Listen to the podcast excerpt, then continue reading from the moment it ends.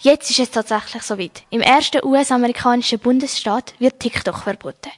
In Montana hat der Gouverneur ein Gesetz unterschrieben, das besagt, dass der App Store, der Google Play Store, die App nicht mehr dürfen, dürfen zum Abladen anbieten.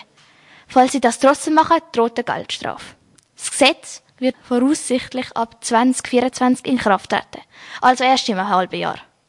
Bis dann ist es noch völlig legal zum TikTok abladen. Die Nutzung wird auch weiterhin legal bleiben, aber man kann dann die App einfach nicht mehr abladen. In den USA wird schon länger eine Debatte geführt, ob man TikTok soll verbieten soll. Die Sprache ist von einer mutmaßlichen Überwachung vom chinesischen Staat. TikTok hat jetzt schon angekündigt, gegen das Gesetz vorzugehen. Mal schauen, ob noch andere Länder oder Staaten TikTok verbieten. Wie schlimm würdest du finden, wenn TikTok in der Schweiz verboten wird? Das wär's schon von mir. Und für alle, die noch mehr gute Musik wollen, da kommt Will noch mehr vom Loco und Trini.